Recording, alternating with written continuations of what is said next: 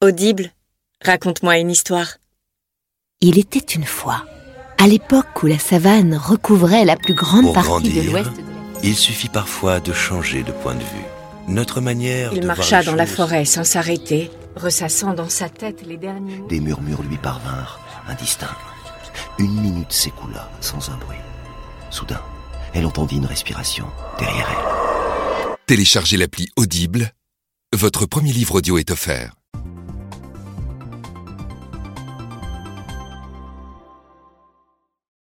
Bonjour à tous, bienvenue sur le plateau du Talk Le Figaro. Olivier Faure, bonjour. Bonjour à vous. Premier secrétaire du Parti Socialiste et député de Seine-et-Marne. C'est une drôle de campagne qu'on a l'impression de vivre euh, à six jours des élections municipales du premier tour. Euh, Une campagne sur laquelle plane l'épidémie de coronavirus. Plus de 1000 cas confirmés en France, 19 décès. Les rassemblements de plus de 1000 personnes ont été interdits hier par le gouvernement. Et certains candidats au municipal ont décidé d'annuler euh, leur meeting. C'est le cas euh, à Marseille notamment, euh, à Vesoul ou encore à Toulouse. Est-ce que vous craignez dimanche, le jour J, le jour du premier tour, une baisse de la participation de Français qui préféreraient rester chez eux par précaution pour éviter une contamination? En tout cas, je ne le souhaite pas. Euh, La réalité, c'est qu'effectivement, nous sommes dans une phase euh, épidémique avec euh, un stade 3 qui devrait être atteint dans les prochains jours, mais qui ne suppose pas d'arrêter toute activité, parce que là, les conséquences se multiplieraient et le risque, c'est que nous en arrivions à une forme de double peine. Une peine qui soit une peine sanitaire, une peine économique aussi, et donc une peine sociale. Et donc cet enchevêtrement, ce jeu de domino conduirait à une situation plus terrible que celle euh, que nous connaissons déjà actuellement. Et donc, c'est la raison pour laquelle il faut à la fois garder toute sa lucidité, tenir compte des mesures de précaution qui ont été préconisées par le gouvernement, donc toutes ces fameuses euh, mesures barrières, faire en sorte de ne pas être soi-même en situation de contaminer son environnement, mais en même temps continuer à vivre parce qu'il faut continuer à faire en sorte que l'activité ne, ne baisse pas ou ne baisse pas trop, parce qu'autrement, ce seront des millions de femmes et d'hommes qui vont souffrir des conséquences collatérales du coronavirus. C'est ce que vous dites aux 28% de Français qui, dans un sondage IFOP publié aujourd'hui, disent penser s'abstenir à cause du coronavirus dimanche Écoutez, j'espère que ce sondage ne préfigure en rien les résultats parce que c'est un moment démocratique important qui va conditionner la vie dans nos communes pendant les six prochaines années. Et donc, je souhaite que le plus grand nombre euh, viennent dans les bureaux de vote. La réalité, c'est qu'il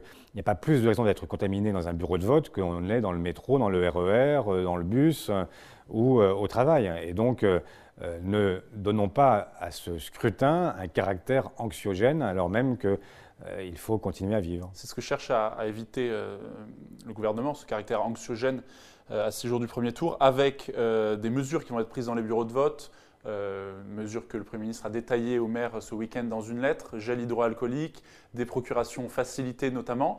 Est-ce que depuis le début de la crise, vous direz que le gouvernement en fait trop, pas assez ou suffisamment dans cette gestion de crise? Écoutez, moi j'ai pris le parti euh, dès le démarrage euh, de demander à la fois au gouvernement de bien vouloir réunir l'ensemble des forces politiques de ce pays pour arriver à créer une forme d'unité, union nationale pour battre, euh, pour se battre contre le virus. Une union nationale qui est en vigueur, euh, effectivement, Et- à l'exception de quelques voix comme Marine Le Pen ou Nicolas Dupont-Aignan. je ne change pas qui parle d'avis. d'impréparation. euh, Je ne veux pas, je ne commente jamais les décisions qui sont prises. C'est compliqué, c'est une crise qui, à bien des égards, est une crise qui, chaque jour, donne le sentiment d'avoir de créer des dommages euh, supplémentaires et qui ne sont pas forcément prévisibles au départ. Et donc, moi, je souhaite qu'on s'en tienne à ça. Ceci étant posé, moi, je souhaite aussi que le gouvernement euh, prenne toute sa responsabilité et qu'on se dise les choses très simplement. Aujourd'hui, nous devons nous mettre en situation d'état d'urgence à la fois sanitaire, économique et social.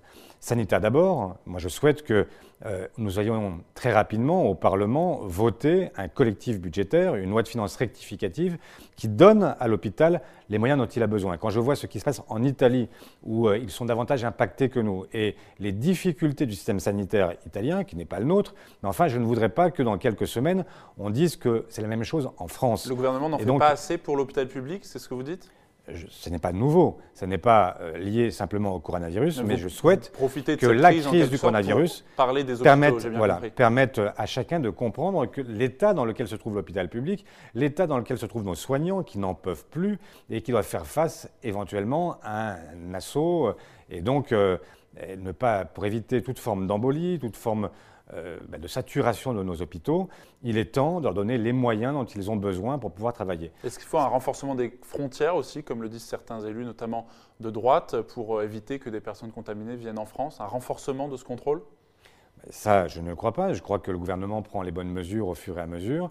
Il ne faut pas. Enfin, la réalité, c'est que les frontières, euh, d'abord, ne contiennent pas forcément complètement les virus, mais surtout, quand il y a besoin de rendre étanche une zone qui est une zone présentée comme euh, contagieuse, eh bien, ces barrières sont intérieures. En Italie, vous le voyez bien, le problème, ce n'est pas de bloquer tous les Italiens, puisque de toute façon, ceux qui sont dans les régions qui sont touchées sont aujourd'hui dans des régions confinées.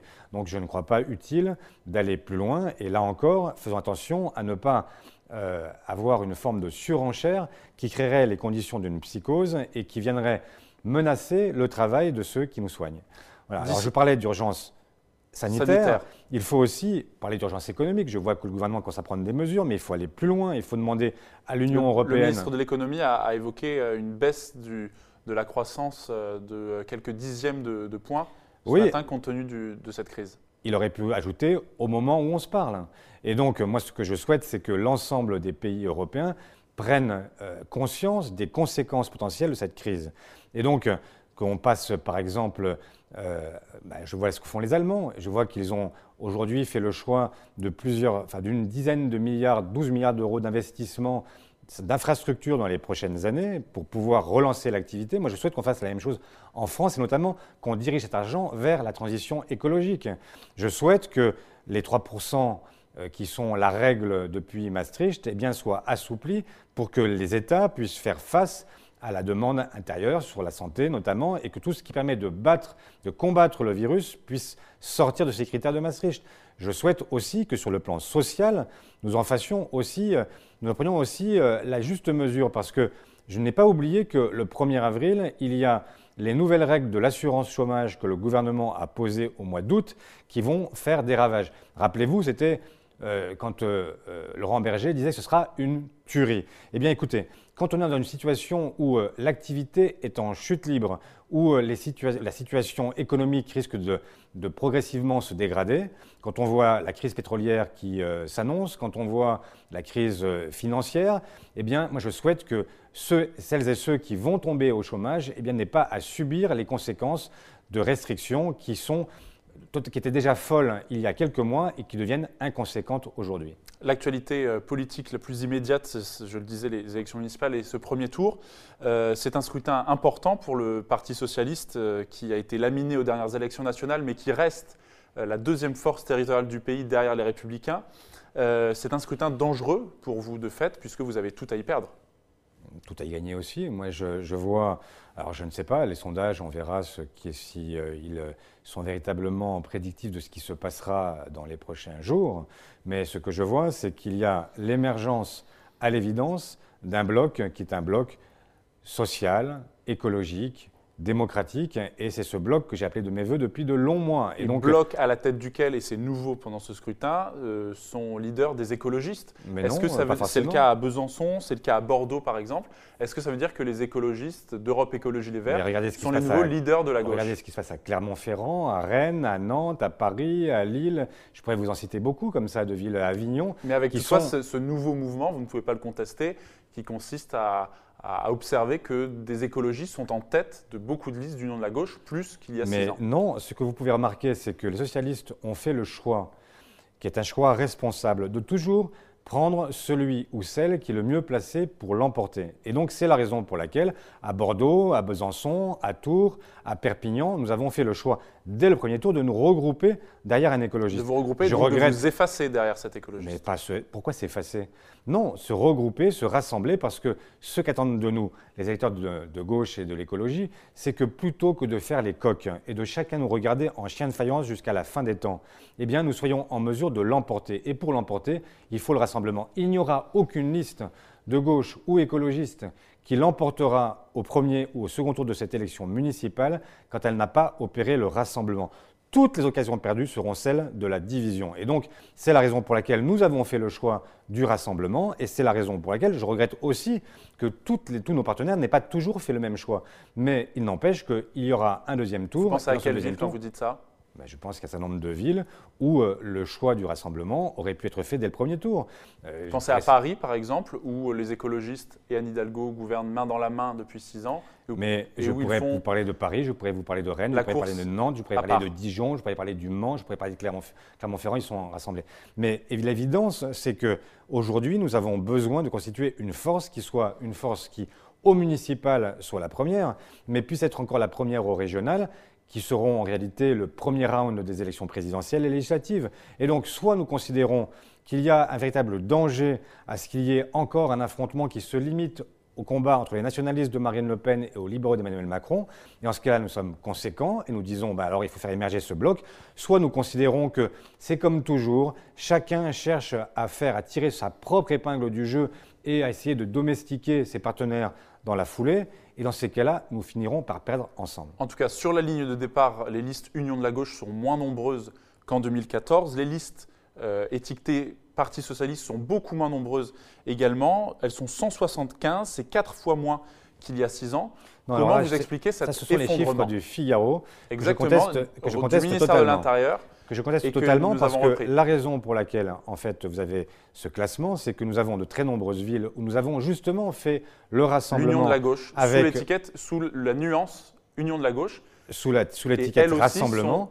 et donc, moins nombreuses qu'en 2014. Et donc, c'est la raison pour laquelle vous avez moins de listes qui sont labellisées uniquement PS. Mais si vous êtes au total des listes de rassemblement dans lesquelles nous sommes et les listes dans lesquelles nous sommes directement euh, labellisés socialistes, eh bien, vous êtes en face de le Parti socialiste. Pour être très précis, il y a plus euh, de listes divers gauche il y a et moins de listes Union de la gauche. Il y a 2000 listes aujourd'hui en France qui sont présentées ou soutenues par le Parti socialiste. 2000 listes. Je crois que nous sommes le premier parti de France de ce point de vue. Euh, pour être très précis, donc plus de listes divers gauche, moins de listes Parti socialiste et moins de listes Union de la gauche selon le nuancier euh, et les statistiques du ministère de l'Intérieur. quel est votre objectif à l'issue de ces élections municipales? Est-ce que vous avez chiffré, quantifié votre objectif en nombre de conquêtes ou de conseillers municipaux? Non, je n'ai pas quantifié, mais ce que je sais, c'est le principal objectif, c'est celui que je vous ai indiqué. Moi, je veux faire, j'ai le sens de l'intérêt général. Et donc, euh, je me dis que le débat politique ne peut pas se limiter, comme il se limite aujourd'hui, à un duo bien huilé entre d'un côté Marine Le Pen et de l'autre Emmanuel Macron. Vous essayez de nationaliser le scrutin en disant cela je ne cherche dans la, dimension, enfin il y a une dimension locale, c'est évident, il y a aussi une dimension nationale. Et ce que je vous dis, c'est qu'il est temps de faire émerger un troisième bloc qui, qui, puisse être une alternative et qui permette de créer les conditions de l'alternance avec Emmanuel Macron. Si nous ne le faisions pas, que se passerait-il Nous serions dans une situation où euh, vous auriez ce duo qui se reconstituerait pour les élections futures. On voit bien que les uns et les autres se cherchent en permanence et cherchent à accréditer l'idée qu'il n'y a qu'au fond que ces deux forces-là qui sont en mesure de triompher. Et c'est la raison pour laquelle il y a une part du vote dit utile qui se porte en leur direction le lepénisme pour battre le macronisme et le macronisme pour battre le lepénisme. Eh bien, cette équation-là, c'est une équation qu'il faut absolument détruire. Et la détruire comment? En faisant en sorte qu'il y ait un bloc qui soit un bloc social, écologique, démocratique, qui fasse la démonstration de sa puissance et qui montre que nous pouvons offrir un autre avenir. Parce que, y compris dans ce moment de crise du coronavirus, etc., et de crise qui est une crise écologique, une crise sociale, une crise démocratique, eh bien, il y a d'autres voies possibles. Je vois bien d'autres voies que celles qui euh, sont aujourd'hui à l'œuvre. Je vois bien que vous essayez de donner une dimension nationale à ce scrutin. Il y a aussi une dimension locale dont vous avez parlé.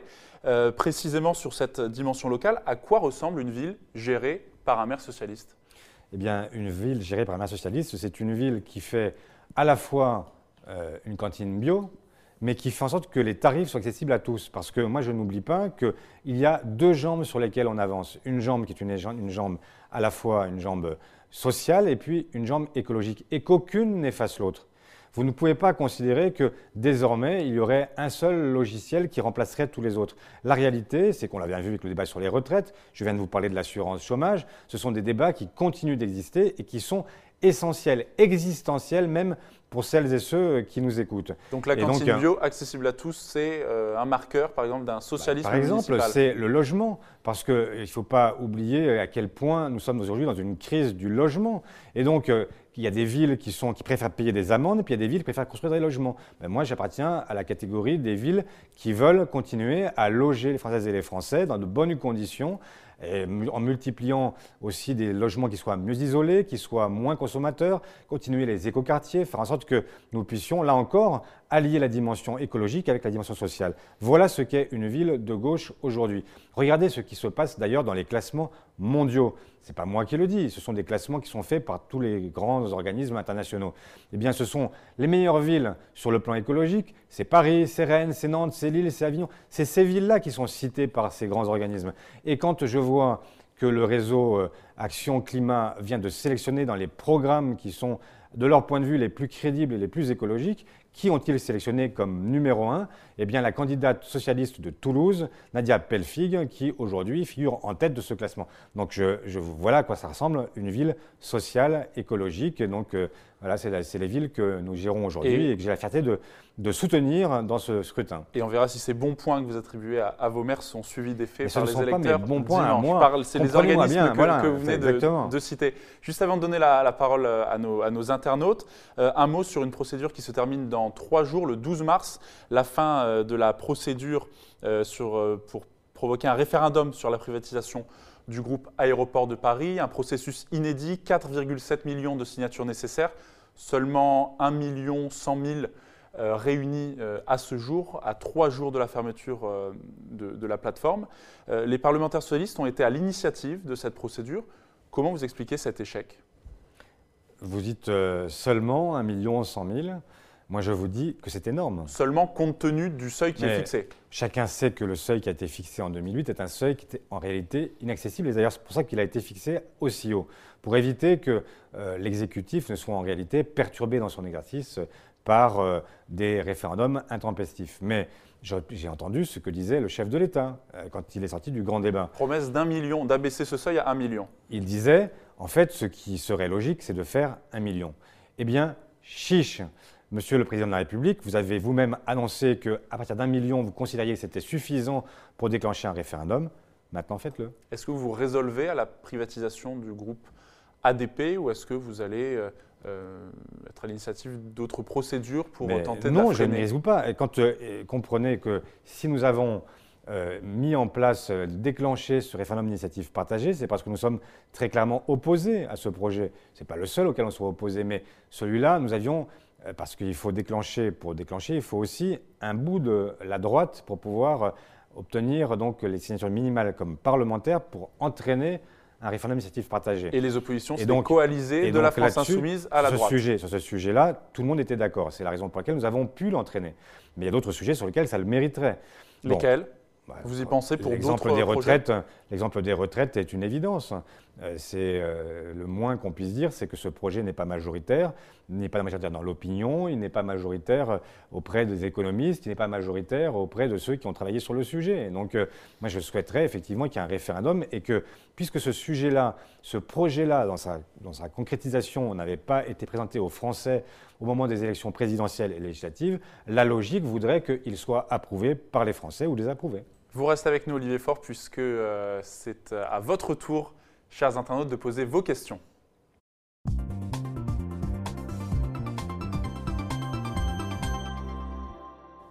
Des questions reliées par Juliette Saint-Jean. Bonjour Juliette. Bonjour Loris, bonjour Olivier Faure. Bonjour Juliette Saint-Jean. Alors on a une première question euh, de Patricia. Donc hier c'était donc la journée internationale des femmes et elle, elle voudrait savoir où en est le Parti socialiste en matière d'égalité homme-femme. Mais le Parti socialiste, il y a bien un point sur lequel il n'a jamais changé, c'est qu'il a toujours été à la pointe du combat pour l'égalité entre les femmes et les hommes. Alors ça n'a pas suffi, bien sûr qu'il y a encore beaucoup de chemin à faire, mais euh, euh, que serait aujourd'hui la vie politique sans la parité? C'est un exemple parmi d'autres. Loi faite voter par Lionel Jospin. Loi votée sous Lionel Jospin. Et aujourd'hui, évidemment, il y a une prise de conscience qui est consécutive à l'apparition du mouvement MeToo et qu'il faut saluer, et qu'il faut saluer non pas seulement en mots, mais aussi en actes. Et votre interlocutrice n'a pas, posé la question, mais j'y réponds quand même. J'ai trouvé inadmissible, scandaleuse, la façon dont le maintien de l'ordre a été assuré vendredi soir ou samedi soir, euh, samedi soir euh, face à une manifestation nocturne féministe au cours de laquelle, en fait, les forces de l'ordre, pour des raisons que j'ignore, soit qu'elles aient eu des consignes, soit qu'elles n'en aient pas eu, mais dans les deux cas, c'est coupable, eh bien, qui se sont livrées à une forme de tabassage en règle de femmes qui venaient simplement demander la protection de l'État et l'égalité des droits. C'est insupportable de vouloir à la fois mettre au premier plan et dire que la cause de l'égalité entre les femmes et les hommes est une cause nationale, et en même temps traiter de cette façon-là des femmes qui manifestent pour le rappeler. Une deuxième question? Oui, alors euh, les 27 États membres de l'Union européenne se sont mis d'accord pour empêcher une nouvelle vague euh, migratoire. Et Cathy, elle, souhaiterait avoir votre point de vue sur ce sujet. J'aimerais que tout simplement, euh, à l'instar de Raphaël Pitti, que vous connaissez, qui est ce médecin de guerre, un général, qui a, dévolu sa vie entière au sauvetage dans des conditions de, crise sanitaire aiguë et sur les théâtres de guerre, qui était 30 fois en Syrie. J'aimerais qu'on l'entende. J'aimerais qu'on l'écoute. J'ai été en, discuter avec lui hier et il est, comme toujours, le lanceur d'alerte qu'il nous faut, celui qui, vient nous rappeler à notre propre devoir d'humanité. On ne peut pas considérer que ce qui se passe euh, au-delà de nos frontières nous est indifférent. Alors bien sûr, je vois bien que Erdogan joue avec euh, la question des réfugiés pour peser sur l'Union européenne. contre lui, l'Union européenne parle de chantage. Il faut, il faut évidemment avoir une parole très ferme par rapport à lui, mais ne pas considérer que celles et ceux qui sont les victimes d'Erdogan, de Poutine ou de Bachar el-Assad sont eux-mêmes nos propres adversaires. Il faut distinguer entre ceux qui sont les dommages collatéraux de cette crise et ceux qui en sont à l'origine. Donc fermeté vis-à-vis de ceux qui aujourd'hui jouent avec la crise migratoire, mais en même temps être bienveillant par rapport à ceux qui euh, aujourd'hui fuient, parce que c'est quand même de ça dont il s'agit. Et donc euh, là aussi, il faut réviser complètement les règles de l'Union européenne, en finir avec ces règles absurdes de Dublin qui font peser l'essentiel de la crise migratoire sur les pays du Sud qui n'en peuvent plus, et donc euh, répartir évidemment la charge, faire en sorte qu'aujourd'hui on soit en situation eh bien, d'être à la hauteur de ce qu'est l'origine de l'Union européenne. Ce que ça veut dire, ça veut dire qu'il faut accueillir, selon vous, une partie de, ces migrants qui sont à cette frontière? Ça veut dire qu'il faut aujourd'hui faire en sorte de ne pas leur tirer dessus pour les empêcher de rentrer sur le territoire européen. Enfin, je, ne voudrais pas que demain on apprenne que ce soit nos propres bateaux qui vont, euh, qui vont couler euh, les navires euh, dans la Méditerranée. Je ne voudrais pas qu'on apprenne qu'il y a des gens qui sont morts par balle parce qu'on a voulu interrompre leur fuite il y a des limites à l'indécence. Et l'Union européenne, elle est née sur des valeurs. Et ces valeurs, ce sont des valeurs qui sont des valeurs démocratiques, des valeurs d'humanité. Et bien, nous devons être fidèles à notre message. Comment pourrions-nous continuer à rayonner dans le monde entier, continuer à porter la voix des Européens si nous ne sommes pas à la hauteur de ce que nous avons été? Troisième question. Alors on va revenir un peu sur le national avec euh, une question de Bidja sur le Figaro.fr. Elle demande quelle solution proposez-vous afin de lutter contre les formes de communautarisme identitaire dans les banlieues? Alors d'abord, moi je suis plutôt de ceux qui pensent que le mot communautarisme reflète assez mal euh, le problème auquel nous sommes confrontés. Est-ce que vous parlerez de séparatisme, comme le fait Emmanuel Macron par exemple? Le fractionnisme, etc., tout ce que vous voudrez. Mais euh, l'idée de communauté n'est pas une idée contestable en soi. Vous avez une communauté catholique, une communauté protestante, une communauté musulmane. Vous avez des gens qui sont issus de la communauté euh, euh, qui vient des pays d'Asie, des pays du Maghreb, des, bon, des communautés portugaises. Et ce sont des, des, rassemblements, des regroupements qui ont toute légitimité.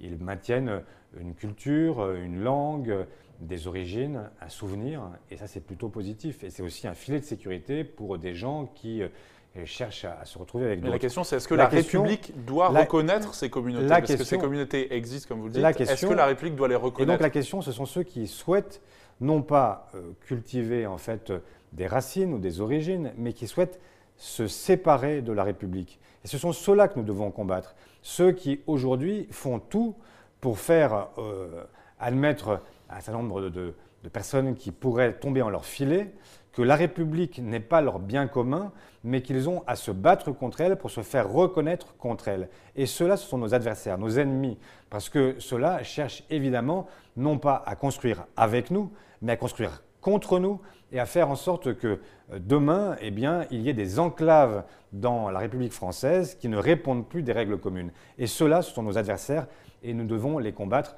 fermement sans aucune, euh, sans aucune forme de tolérance ou euh, de, de bienveillance. Et une toute dernière question. Toute dernière question. Alors, vous avez dit que le 49.3 était inacceptable, mais pour Eric, ce ne sont que des mots.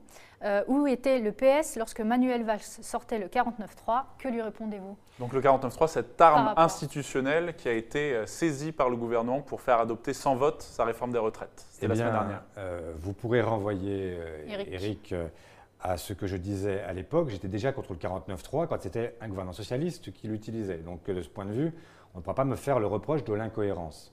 Ensuite, la différence aujourd'hui majeure, c'est que vous avez un 49-3 qui est dégainé non pas pour contraindre sa propre majorité, ce qui est son origine euh, constitutionnelle, mais pour interrompre un débat qui avait lieu et qui n'a pas pu se dérouler ni en commission ni dans l'hémicycle. C'est la première fois. Habituellement, le 49-3 est dégainé quand euh, l'ensemble du texte a été vu, que la majorité est rétive, et donc là, le gouvernement, pour s'assurer d'un vote qui euh, pourrait être un vote euh, à touche-touche, eh bien, il dit je sors le 49-3. Là, rien de tout cela. C'est l'arme anti-obstruction que vous critiquez. Au bout de 12 jours, au bout de 12 jours, vous avez un gouvernement qui a fait ce choix.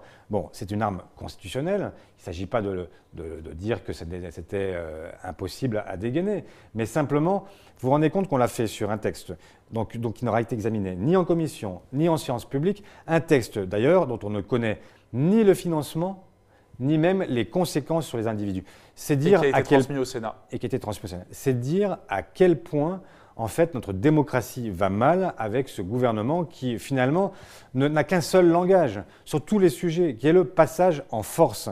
Mais ce n'est pas comme ça que l'on peut euh, faire avancer un pays. Je me réclame euh, de Michel Rocard, qui euh, fut celui qui m'a amené à la vie politique. Et qui a le plus utilisé de 49.3. Et qu'il a, utilisé dans une circonstance très particulière. À 28 reprises, je crois. Il a utilisé à 28 reprises, c'est exact, mais il n'y avait pas de majorité à l'époque au Parlement. Il y avait une majorité relative. C'était pour contraindre les communistes à se. Et donc, il fallait juste faire la démonstration qu'il n'y avait pas de majorité alternative à la majorité de Michel Rocard. Mais Michel Rocard était aussi celui qui, toute sa vie durant, a cherché à maintenir le dialogue avec les corps intermédiaires, avec celles et ceux qui, euh, un, sur n'importe quel, sur toutes les réformes, sont ceux qui peuvent la faire vivre ensuite. Parce qu'il ne s'agit pas simplement de voter la loi, il faut ensuite la faire vivre sur les territoires, arriver à faire en sorte qu'elle soit partagée. Et les bonnes réformes, ce sont celles qu'on n'impose pas, mais celles qui sont partagées.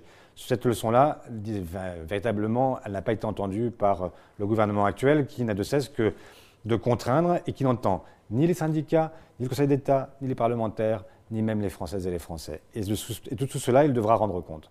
Merci beaucoup Olivier Faure d'avoir été notre invité euh, aujourd'hui. Merci beaucoup euh, Juliette Saint-Jean d'avoir euh, posé les questions de vous, chers internautes, vos questions. Merci de nous avoir suivis et rendez-vous demain pour un nouveau talk à midi. Excellente journée à tous.